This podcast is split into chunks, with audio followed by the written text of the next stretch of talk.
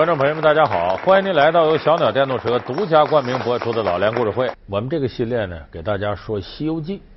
前两天呢，呃，我们说了唐僧和孙悟空，就是我们传统当中认识的唐僧和孙悟空啊，其实和《西游记》原著之间是有很大差别的。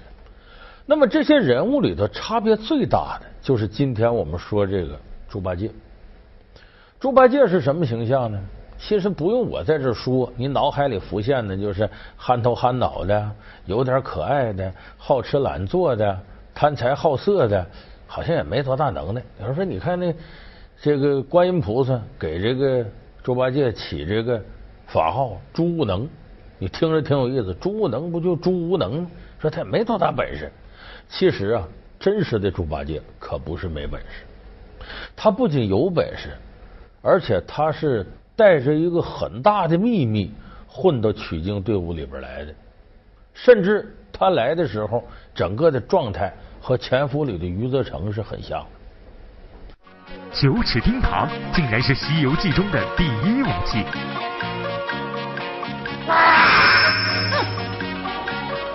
过来。调戏嫦娥，原来猪八戒另有目的。天蓬元帅怎样成了大家眼中的猪无能？他免得你怪罪他打死了好人，要念那紧箍咒。原配夫人暖二姐又到底有什么神秘来历？去你的！老梁故事会为您讲述猪八戒的秘密使命。首先，咱得给大伙说说这个《西游记》原著里的猪八戒。和电视剧里的动画片里的它不一样，哪儿不一样呢？你比方咱们说说猪八戒好吃懒做吗？不是，猪八戒在取经路上啊，没功劳也有苦劳。他取经路上的担子呀，都是猪八戒挑的。有人说不对，电视剧里这这猪八戒就扛个耙子往前跑，那是沙僧挑担子。那是电视剧为了体现 沙和尚任劳任怨，体现猪八戒好吃懒做，给猪八戒栽赃。来，原著里怎么写？你看这不对联。沙僧牵着马，孙悟空在头里跑，他得关帝庙镇往前看当暗哨。这边是猪八戒挑担子，就是这哥几个的行李啊，那什么渡牒文书啊，袈裟禅杖，那都是猪八戒挑着呢，搁那耙子挑着呢。所以猪八戒绝非好吃懒做。再一个，有人说猪八戒没能耐，那可不对。咱们看高老庄这一折，孙悟空收猪八戒，俩人打到什么程度？从黄昏时分打到天亮，就打了一宿。说最后是打不动了，猪八戒体力不支，他能耐没孙悟空大，可是跟孙悟空打一宿，这能耐小吗？咱有参照物啊！你看孙悟空。在那个封齐天大圣，玉皇大帝派兵下来镇压，哪吒厉害不厉害？哪吒跟孙悟空打了多少？打了五六十个回合，让孙悟空给打败了。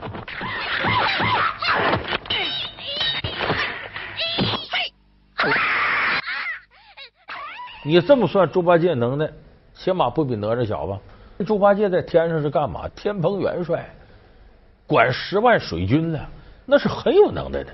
所以说猪八戒没能耐，这是胡说八道。再一个，咱说猪八戒长相，咱们一想猪八戒长相什么圆头圆脑的，呃，这是一个卡通版的小猪形象，有点像那什么什么小猪麦兜什么和那差不多。也有还有人给编歌，什么天上掉下猪八戒，说什么八戒八戒长相可爱，肥头大耳，心肠不坏，给编了这么歌。那猪八戒是不是这长相呢？不是，《西游记》原著里写的很分明。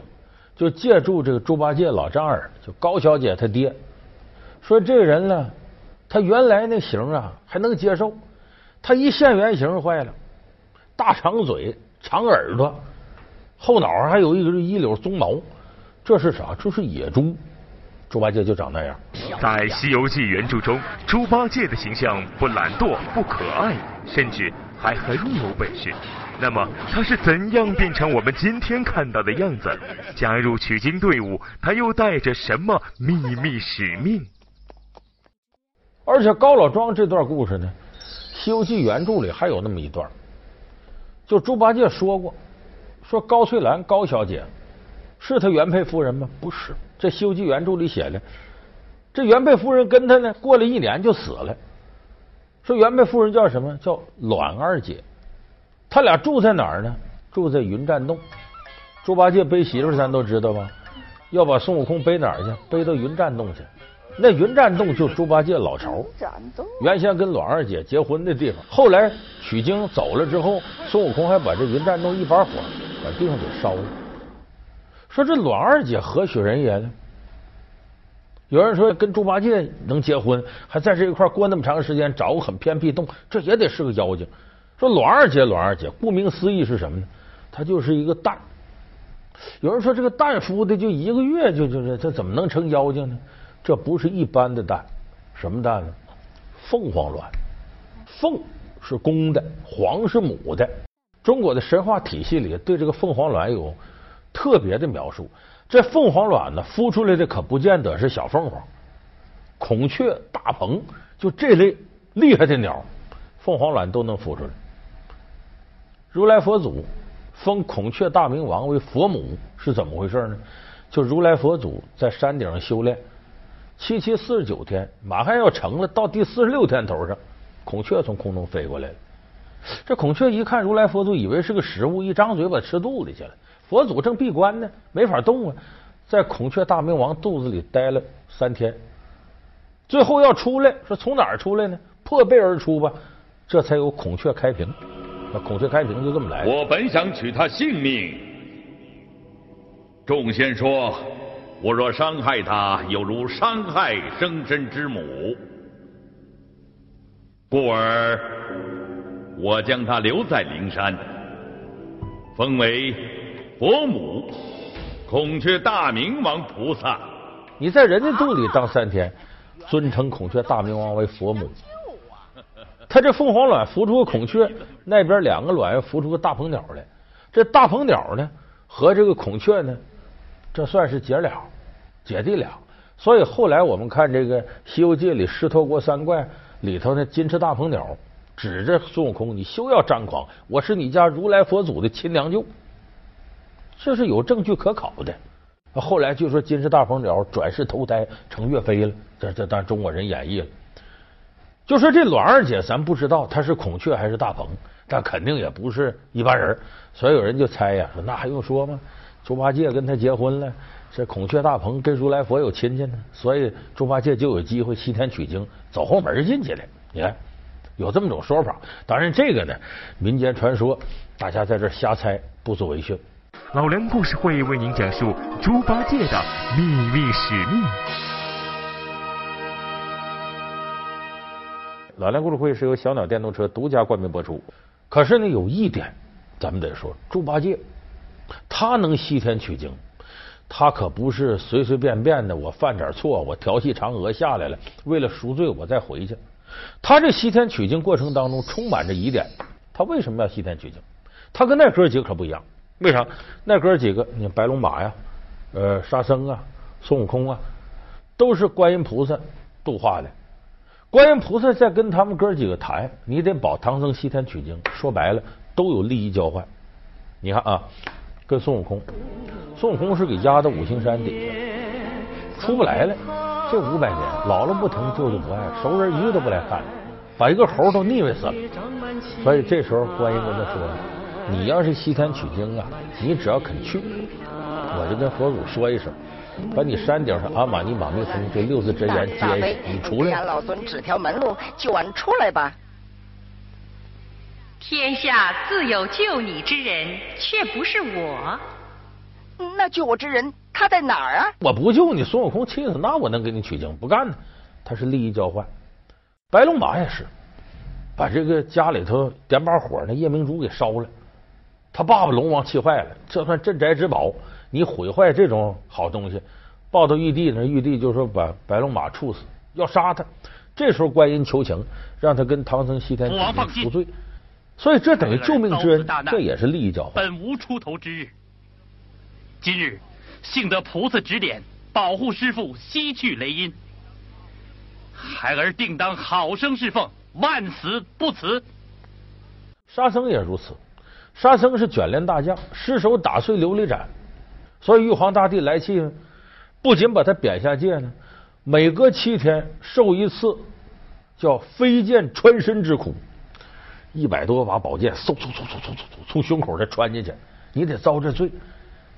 这时候，观音菩萨跟他谈了：你要保取经人，西天取经，我让你官复原职，接着当卷帘大将，可能比这混的还好呢。然后免你每七天受飞剑穿胸之苦。你想想，沙僧一琢磨，太好了，马上我取经人什么时候来呀？我这么说，信着观音菩萨点化，在此等候师傅，请师傅留下弟子吧。在这里就有小插曲，这沙僧啊，胸口挂着一串这骷髅头，你一查九个，那九个骷髅头。是唐僧的九条命。唐僧是金蝉长老转世，转世呢让他受十辈苦，就每一辈都要去取经。结果他前九辈呢转世成人，西天取经，一经过流沙河这，就被沙僧给吃了。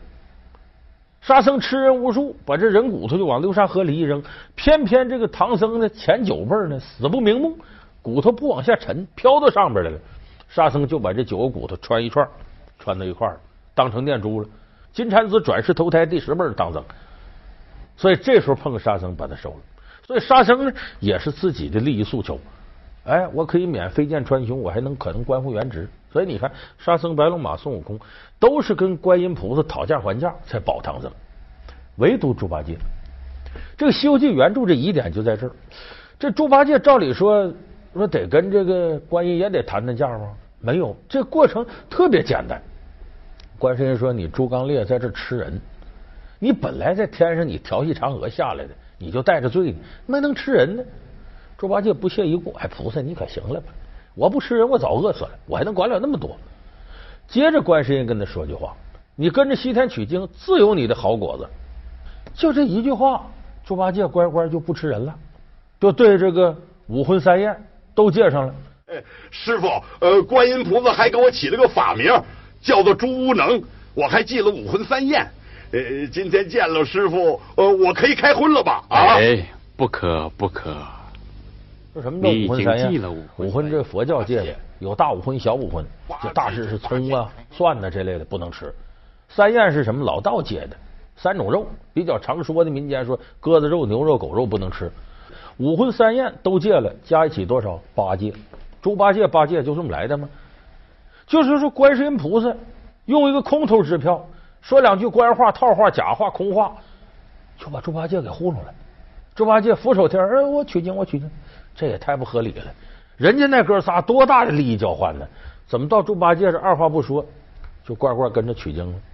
说这是什么原因呢？咱们前面说了，说这个《西游记》啊，就是合谋下的一盘很大的棋。这个猪八戒就说玉皇大帝是有意识让他下凡在这等着的，说他不调戏嫦娥被贬下界吗？哎，咱们看调戏嫦娥这段，电视剧里怎么说的呢？王母娘娘请大伙吃饭，哎，让嫦娥伴舞跳舞。那时候猪八戒天蓬元帅在那喝酒，喝喝就喝多了。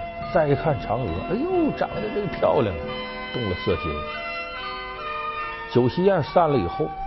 猪八戒跑广寒宫去了，找嫦娥，要调戏嫦娥。嫦娥不干，你看电视剧里有个经典嘛，他往前一扑，嫦娥袖子一甩，不愿意了。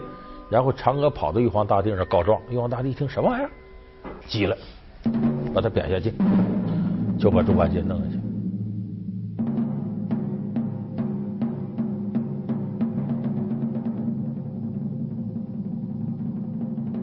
那么原著里是不是这么写的？不是，天蓬元帅喝多了，就跑到广寒宫去了，要见嫦娥。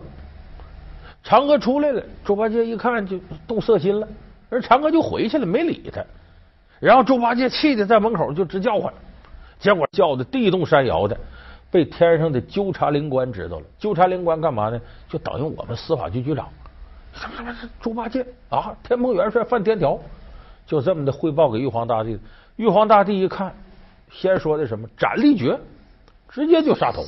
后来太白金星又求情，假模假样的。我们在这个古典小说里常看到，把他推出去斩了。其实这会儿有空，刀手往下拖，拖的挺慢。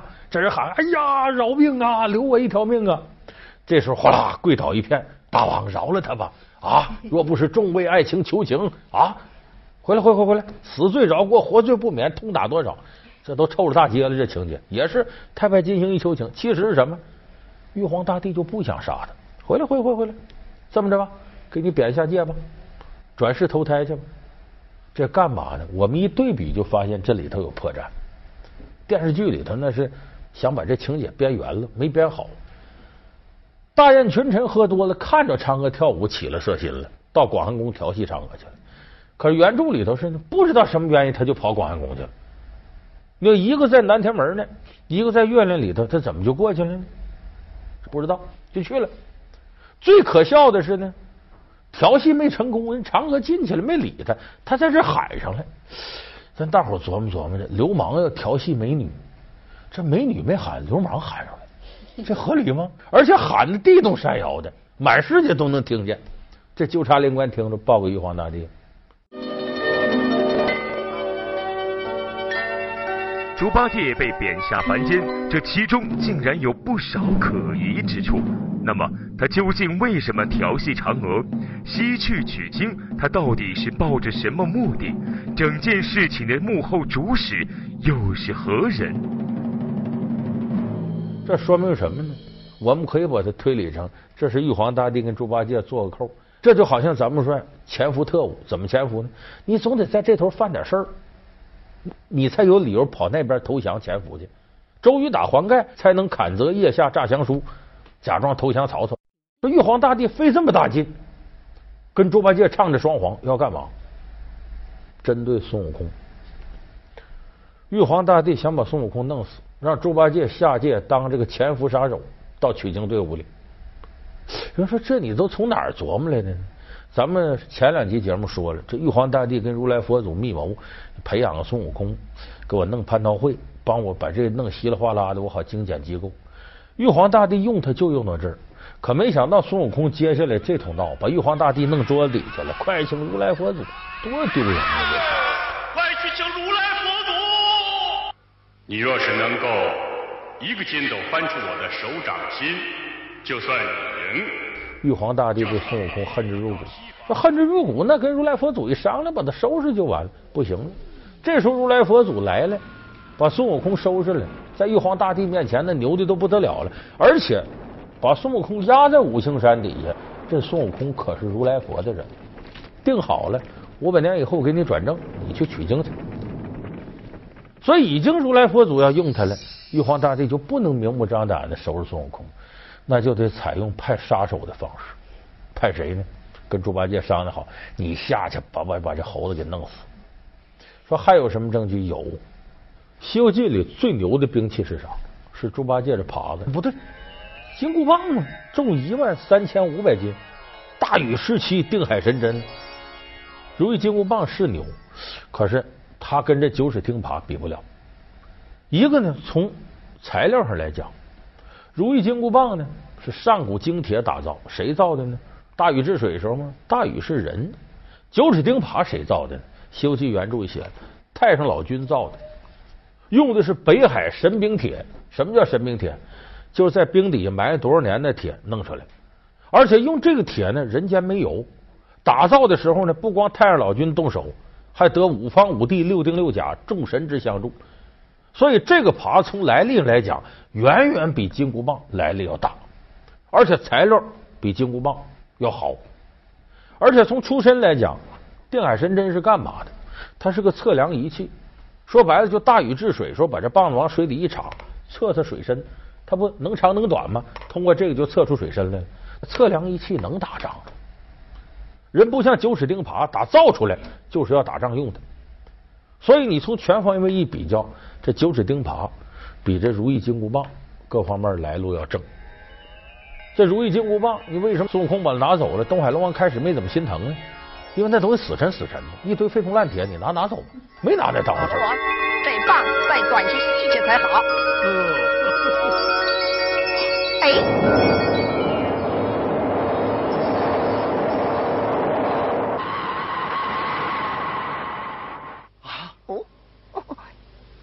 短些，再细些才好。哦，哎，再短些，再细些。所以九齿钉耙就是当初锻造用来杀人的，杀谁呢？这书里头有段附赞，说这九齿钉耙呀，叫任你铜头铁脑一身钢，耙到魂消神气泄。就是你呀，铜头铁脑一身都是钢，耙来了我也能动你，要把你弄死。《西游记》里谁是铜头铁脑一身钢？就孙悟空一个人，太上老君金丹炉里炼出来的，就他一个人。所以这个耙子一开始就针对他来的，而且这个耙子珍贵还有旁证。有一段《西游记》有个妖怪，把这个孙悟空、猪八戒、沙僧仨人兵器都给偷走，偷走了开个庆功宴，叫什么呢？叫钉耙宴。如果要不是这耙子最好，还是庆功宴，就得叫如意金箍棒宴，那就不一样了。所以这个耙子是用来对付孙悟空的。可是《西游记》里头呢写了这段，孙悟空能耐太大，如来佛祖化成菩提老祖教他这些能耐吗？跟猪八戒一打，猪八戒一耙子下去，你不。铜头铁脑一身钢吗？孙悟空没怎么地儿，猪八戒看坏了，这说明太上老君这能耐也动不了他。猪八戒多聪明啊，马上拉倒吧，打不过你，我归顺你得了。借这机会，反正你是替取经人收我的，师傅就这么的乖乖的跟着取经了。可是你看一开始他那么听孙悟空的，西天取经路上猪八戒干的什么事呢？只要有机会，他往死了整孙悟空。这时候猪八戒就发挥了卧底的作用，诚心想把孙悟空弄死。所以这是玉皇大帝要借助猪八戒完成。